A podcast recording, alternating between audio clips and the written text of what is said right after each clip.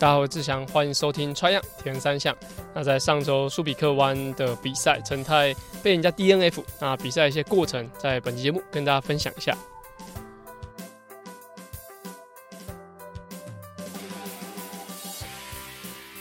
大家好，我是志祥，欢迎收听《穿样铁人三项》。《穿样铁人三项》主要在分享台湾及国际上铁人三项资讯。希望在节目里让大家知道，其实铁人三项没有这么困难，用对方法，人人都可以成为铁人。如果你在节目里听到对你自己有帮助的知识，吸收到不一样的观念，节目也开启赞助方案，可以每个月订阅象征五十一点五公里的五十一元，支持节目持续更新。赞助连结可以点选节目资讯栏。好，在节目开始之前呢，其实要跟大家分享是环法，就是环法自行车赛。那它是三大赛嘛，就是环意、环西、环法。那环法就是历史算最悠久吗？应该是吧。诶好像也不是历史最悠久，但是它的商业价值是最高的。那特别为什么特别讲？是因为在 Netflix 应该是上周五吗？还是上周四的时候就上了，就是二零二二年的就是环法的比赛。那我觉得它叙述的方式跟我之前介绍过的 F1 很像，就是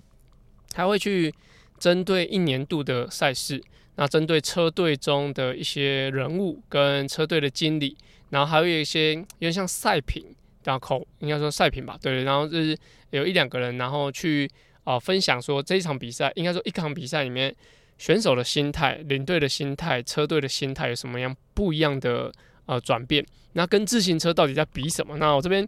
呃如果说不知道就是自行车到底在比什么的人，我这边有一些小小整理，那可以跟大家推荐。那但是我觉得。解读自行车赛本来就是每个人对于看比赛来说是一个，我觉得是个乐趣。就是，诶，你现在看到这样画面的选手到底是要快还是慢？然后他在做什么样的战术？我觉得这些是因人而异去解读的。虽然说大方向是反正就让车队变快，但是他的方式，我觉得同可能同一场比赛，可能看的人会不一样，或者说，呃，看同一场比赛，每个人的观点会不一样。那也会有不一样的对于车队啊，对于选手的一些解释。那简单来讲，就是我觉得它是一个个人的团体赛事。那就是说，你只要这个队伍里面只要有一个冠军就可以了。就是你们这个比赛，比如说今天二十一站嘛，那其中一站你只要有拿到。你们车队里面那个你要的目标就好，比如说一个人是拿单站冠军，那其实第二名就是第二个选手，他是不是有完成比赛，其实都没关系。反正就是大概是这样子的的方式，就是可以牺牲掉整个队伍的人，然后让一个人得到一个好的名次，那就是整个自行车赛的精神。那就所以就是说，这需要一个很多团体性。那我觉得像如果说你有看过《飙速宅男》的话，他的那个方式，就我就觉得。不适用于现在的自行车，就是他们是整个队伍跟队伍，就是需要各自轮车，然后去追赶前面的人，然后最后冲刺拿冠军。冲刺拿冠军这这件事情没有错，但是通常在自行车赛不会说我的队伍的人只跟我队伍的人轮车，然后我的队伍的人不会一直帮人家，就是不会跟人家并排，就一定是躲在最后面，然后就是吸风吸到最后，然后冲出去这样。所以在如果看过《标速展览》的话，会看环法这个影集，会觉得有点不太一样。那在另外一个层面，就是自行车赛基本上就是削弱别人的能力，然后提升自己比赛的一些竞争性。好比说，呃，A 跟 B 两个队伍在比赛，然后 A 的人有人冲冲出去再再追击，然后反正就是尽可能的，就是在合理的情况下躲在别人后面，然后或是有时候又需要出来带。那他的一些。呃，互动方式其实是很绅士，就是你不可以有任何肢体冲撞，然后你不可以趁人家机械故障的时候故意攻击，不能故意攻击。就是比如说像影片中讲到，就是呃，Jumbo Visma 他们有人摔车嘛，然后前面的普卡加一直在带速度，我觉得他可能是不知道，因为到后面的时候，那个就是呃，真的在 Venga 跟普卡加这两个冠亚军在之争的时候，啊，普卡加跌倒的时候，他另外一个是有去等他，反正就是他有一些。潜规则是你必须要去等待，然后应该说你不能够趁人之危，就是它是稍微比较绅士的运动，然后到比赛的过程中不可以呃有任何肢体碰撞，就是应该说不可以蓄意推人把人家撞倒，那那些都是会有罚则的。所以如果说你是呃一直看不懂到底自行车赛在比什么的人，我觉得看影集会是蛮好了解的方式。就像说我以前完全看不懂，就是 F1 比赛到底在比什么，或者说他们。到底有什么爱恨情仇？那在这一场，在这个的 Netflix 的环法的影片里面，我觉得就交代的还不错。那我相信他应该二零二三年还会有拍新的一集。那其实有蛮多平台的人都有讲说，诶，这个呃这个题材很好，因为然后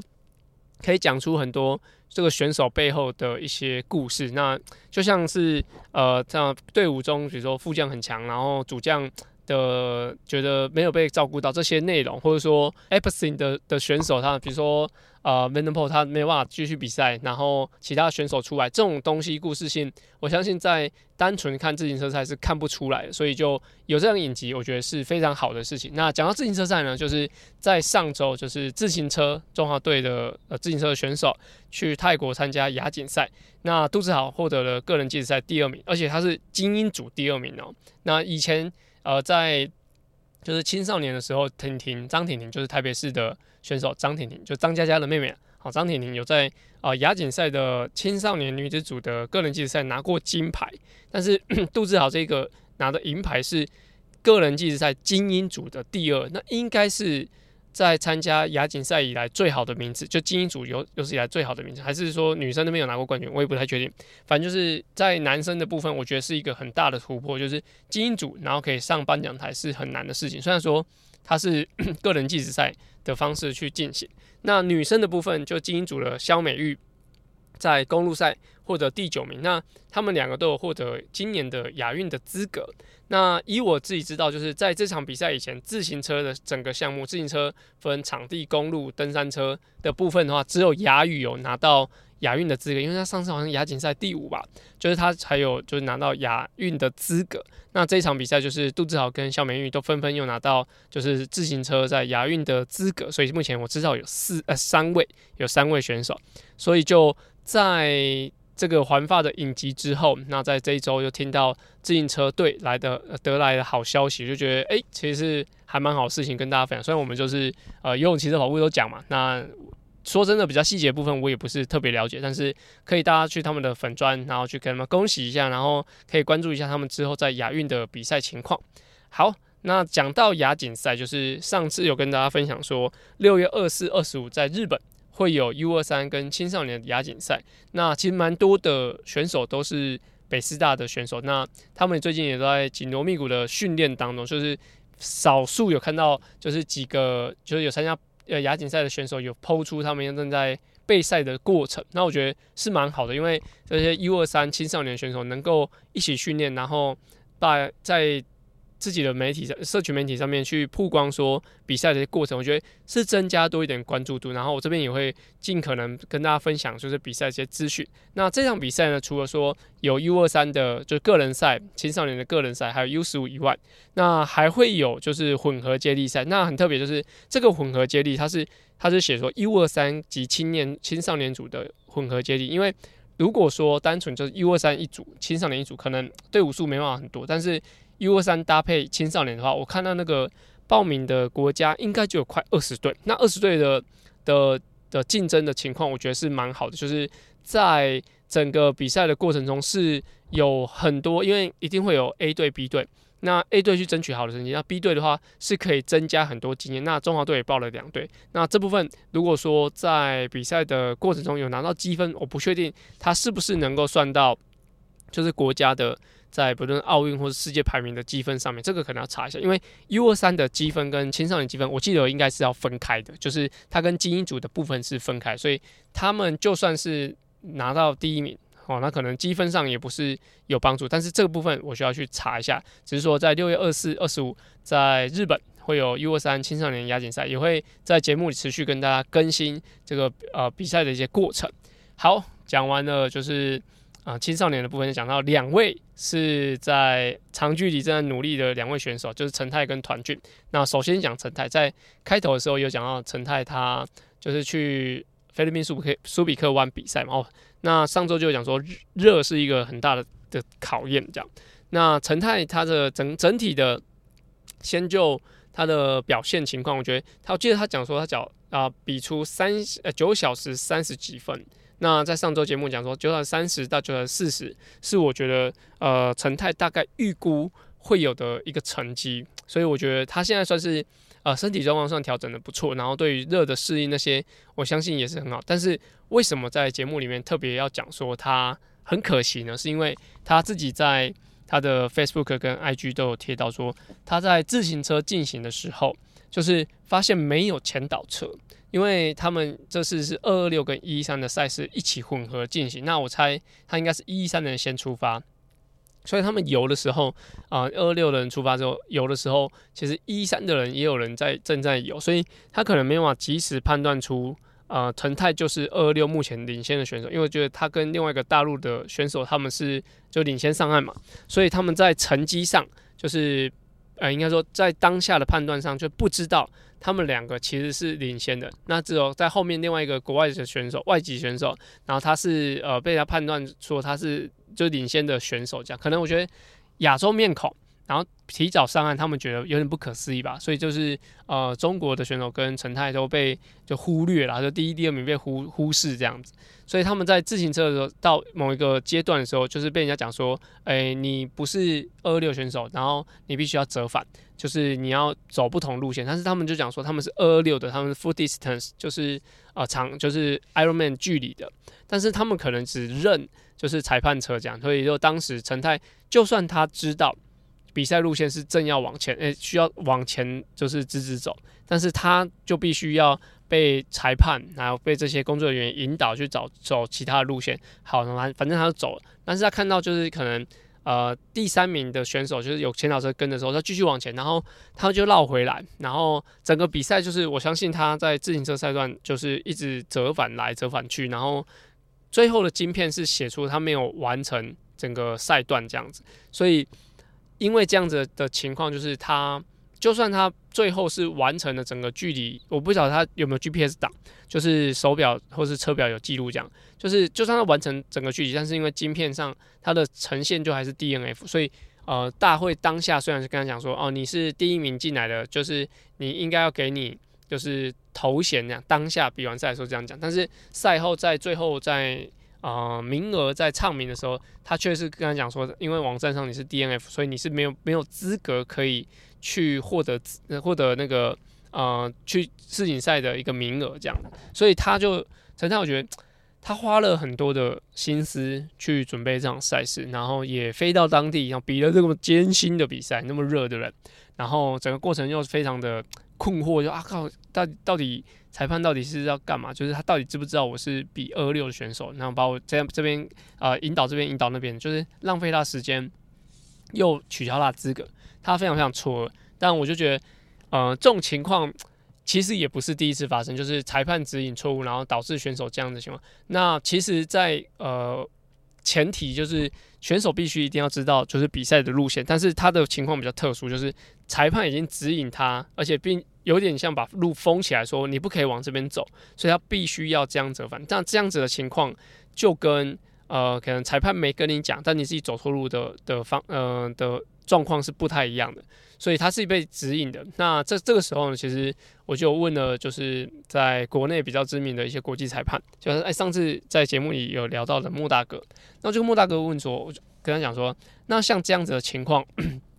选手。执意的要往前骑，去骑正确的道路，这样是不是对的？要应该说这样子有没有什么问题？这样莫大哥讲说，选手绝对是对的，就是如果说你知道你的路线就是这样，然后你啊、不用理会裁判讲的话，那持续的往前骑是没有错的，因为正常应该是要这样，就是裁判单应该是单纯的判别说比赛中有没有人有没有不。不公平的情况，比如有人切西瓜啦，有人啊、跟在别人车子后面啊，有人呃违规之类的，裁判其实应该要做这件事情。但是指引路线这件事是需要选手自己来的。但是陈泰也讲到，就是他在比赛过程中是被指引，然后被要求、被强制的去改他的比赛的方向。那这部分其实啊、莫大哥有讲说，其实这部分其实是没有办法做任何申诉的，因为选手有权利要做自己就是该对的，呃，做对的事情这样。所以，嗯，陈泰目前这个情况就是莫大哥觉得，如加上他是就是人生地不熟，在国外嘛，然后第二个就是其实没有任何的 证据，就是啊、只能说可能 GPS 档这个时候停留了怎么样之类的，但是就是没有办法达到一个很好的申诉效果。我猜啊，因为都已经事过境迁，都已经离开那个那个当下，然后也没有一个有利的人可以出来说话说，啊、哎就是怎么样这样，所以其实是非常的。难挽回这个局面呢？我猜是很难呐。呃，虽然说陈大现在是讲说有请 Ironman 台湾的人去协助去申诉去调整，但我觉得很难呐。就是都已经这个情况，然后其实如果说要给他开一个资格，因为主要陈太是要去拿世锦赛尼斯的资格，如果是因为这样子，那是不是要多一个名额，还是说要让一个就是原本那一组的人往后退？那往后退的话，那又很奇怪，所以就是。呃，希望陈太有最后有好的结果，但是我自己觉得有点难啊。但是就等待奇迹这样子，那不然的话，陈太这样子，呃，弄了那么久，就好几天过去，然后花那么多钱，然后最后来了一个就是裁判搞搞毛，然后让他呃没有办法去取得他应该要有的资格。就他成绩比赛也不错啊，就是。你只要不要不要阻碍他的比赛，基本上他应该也是全场第一名，所以就觉得是真的蛮可惜啊。希望他后续有好的发展。OK，那在本周呢，其实团俊参加了澳洲的昆士兰的比赛。那这一次呢是 Ironman 的亚太锦标赛，那主要他也是要去争取尼斯的资格。刚刚讲那个陈泰也是要争取尼斯的资格，只是说啊，团俊这场比赛是用职业组身份啊，团呃陈泰是分龄组，所以就陈呃团俊在要参与呃要争取。这个尼嗯尼斯的资格上，在这场比赛我觉得是比较难，因为这场蛮多澳洲人，然后又是一个亚太锦标赛，所以嗯强度上应该也不会太低，所以他在争取名额上，相信是要有蛮大的一个突破，才有办法取得资格。那在这场比赛呢，就是游泳需要进行一圈半，那它的那个路线有点就是一个方形，然后需要绕一圈半这样。那自行车的话是一整圈的，那起伏其实没有很多，就是海拔最高六十。就是海拔六十这样，那六十公尺，然后微微的起伏。这样我一直看路线，然后，这个我学到一个经验，就是之前子毅跟我讲说，哎，路线很陡，然后我自己看路线图，我觉得还好，但是其实这个有点起伏的情况，还是会影响他们骑乘的状况。所以我只能讲说，起伏我自己没有觉得很多，就是海拔最高三，最高六十，那低大概三十左右，所以在这个 range 去去做骑乘，也是有点丘陵地。团畯这个场这场比赛也是有点丘陵地。那在跑步的部分需要进行四圈，那跑步的绕圈，我觉得对他来说应该是会一个比较好的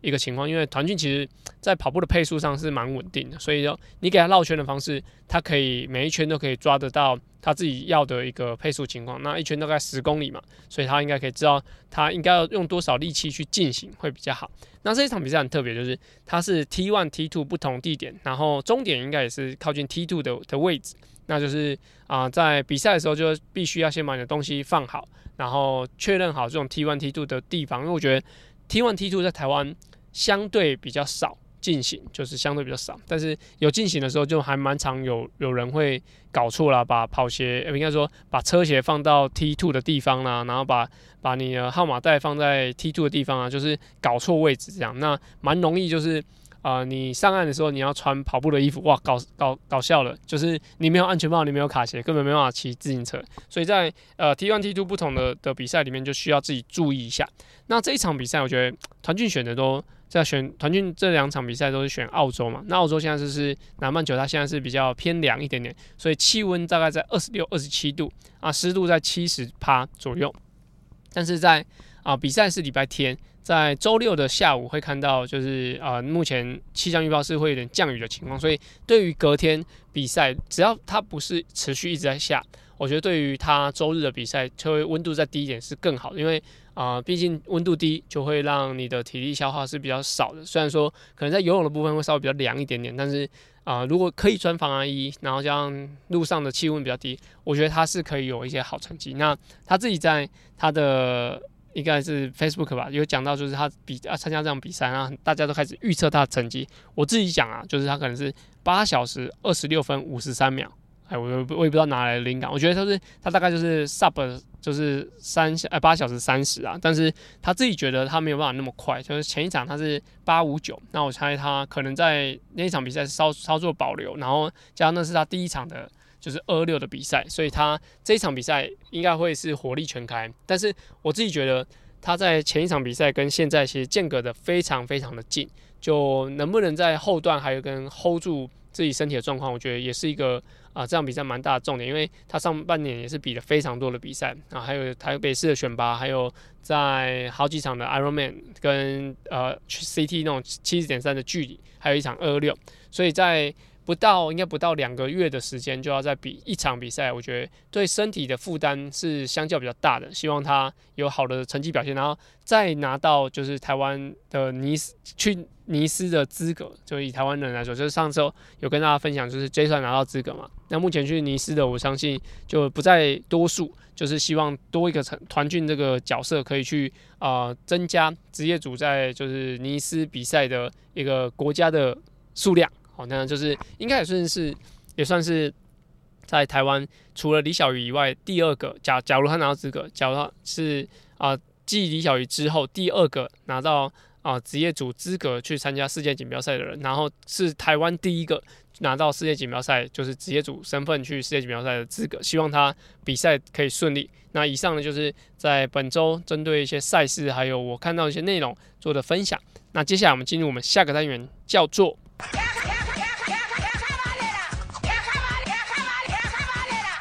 卡卡班内啦，卡卡班呢是在 Try 样 EP 五十开始的新单元，主要卡卡班呢在节目里用来审视我自己现在练的方向到底对不对。有时候骑慢一点反而会有不一样的收获。而这个单元的灵感来自于教学，还有听众留言，所有问题都欢迎到 Apple Podcast 或我的 IG 留言哦。在上周跟大家讲说要讨论碳板鞋跟就是碳框就是的使用，这样。那首先先讲碳板鞋，就是如果你是一个。啊，要比铁人赛，或者说你下半年要比马拉松的人，我建议呢，最最近蛮适合去戒断你的碳板鞋。那我自己其实穿碳板鞋的的时间其实算很少，就是有时候跑一些速度，然后跟比赛前长距离的时候会穿这样而已。那实际在啊训练的时候，我我有两三双鞋会替换，即使是有时候跑速度的时候，我都会穿啊、呃，之前刚刚讲说是高缓冲一点的 Cloud Monster，就是 On 的鞋子，我自己都还会穿。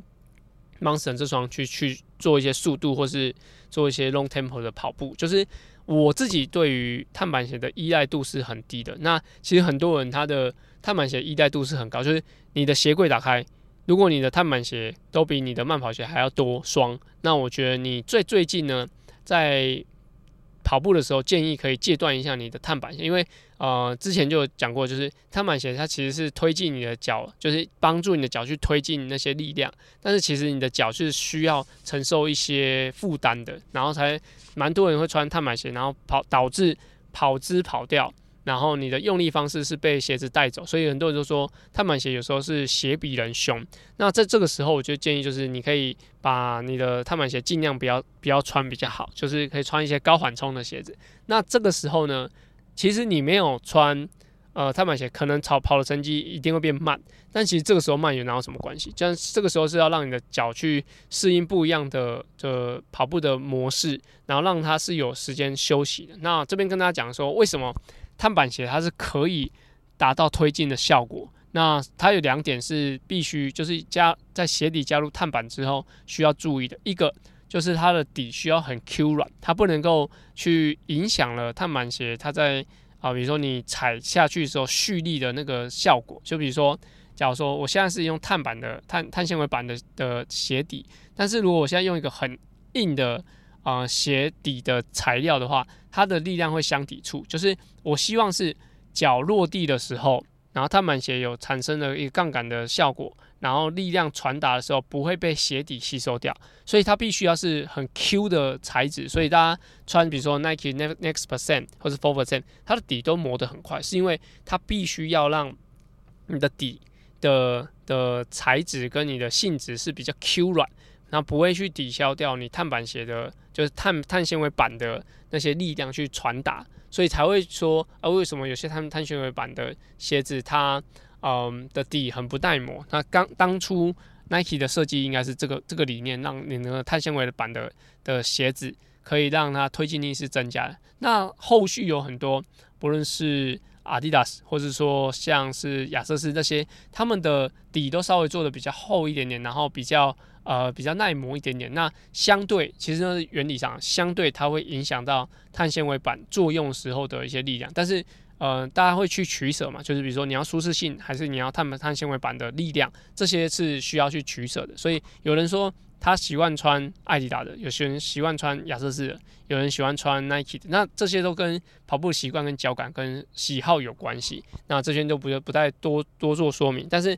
它是怎么样产生力量的？是因为碳纤维板它是必须要做一个有点像凹角，那这大家可以去看一下，就是假如说有平平剖面图的话，它可能在你的足弓的位置，它会有个呃角度去去去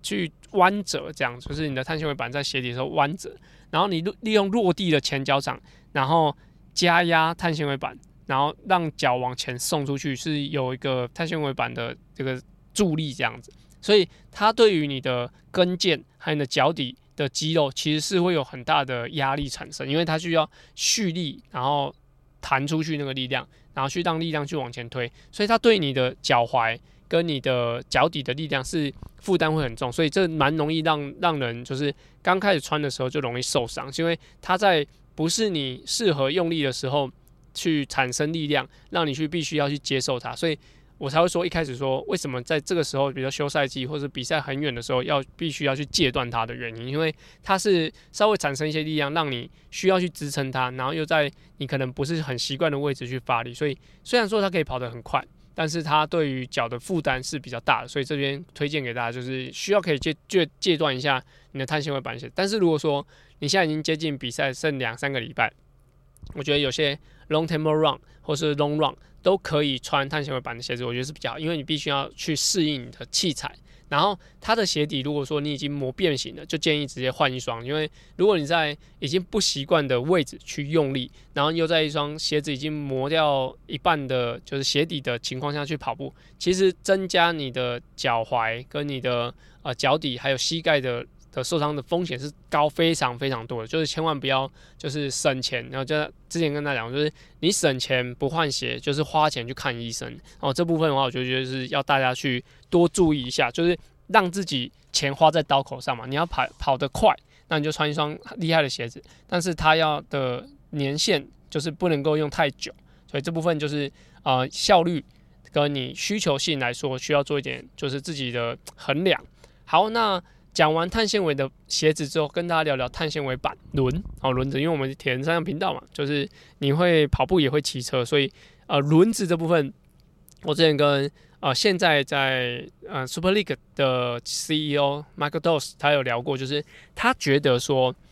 他如果持续用碳纤维板的轮子去训练的话，当时还有分说比赛轮、训练轮，他觉得说。他用碳纤维板的轮子去训练的话，他觉得那个惯性让自己骑起来是很舒服，然后呃是会改变你骑乘的动作。我认同他他讲的这句话，就是你在呃骑乘的时候是用比较舒适的方式，然后回馈感比较好的轮子去骑乘，其实是会让你的身体是要适应不一样的骑法的。就是铝框轮的骑法跟碳纤维轮，就是比较惯性好的轮子的骑法也是不一样，碟轮甚至有不一样的骑法，所以我觉得。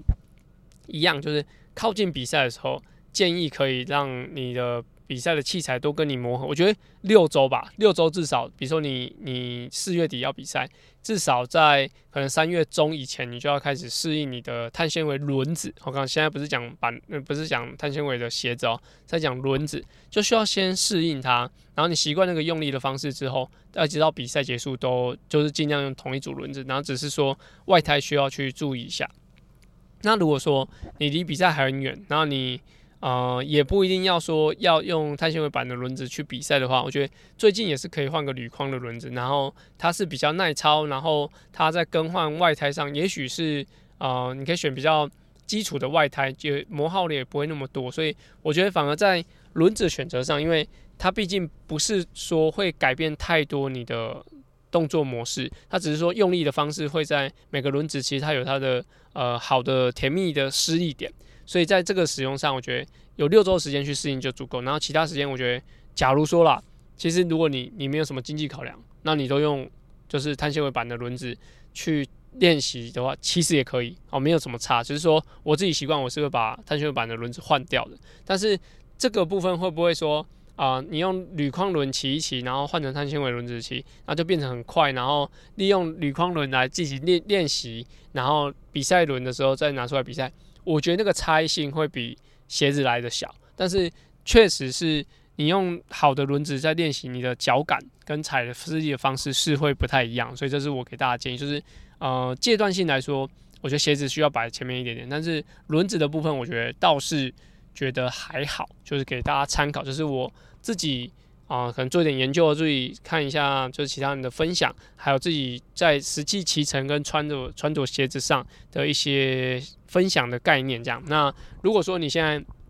正在做一个长远的比赛计划，我觉得多用一点不一样的器材是可以帮助你的脚啊，你的身体有不一样的刺激，然后。高缓冲的鞋子一定是对于长距离来说是比较好的，对，就这样子的话可以避免。假如你现在在打底打量，可以让你的身体不要负担这么重，就是以上的建议。那如果说你在接下来的节目有什么想法，或者说你想要一样赞助我们的节目，也欢迎就是点选资讯栏的赞助连结。那如果有什么问题的话，欢迎到 Apple Podcast 或者是我的 IG 跟我留言哦。那本期就到这边，那感谢大家，拜拜。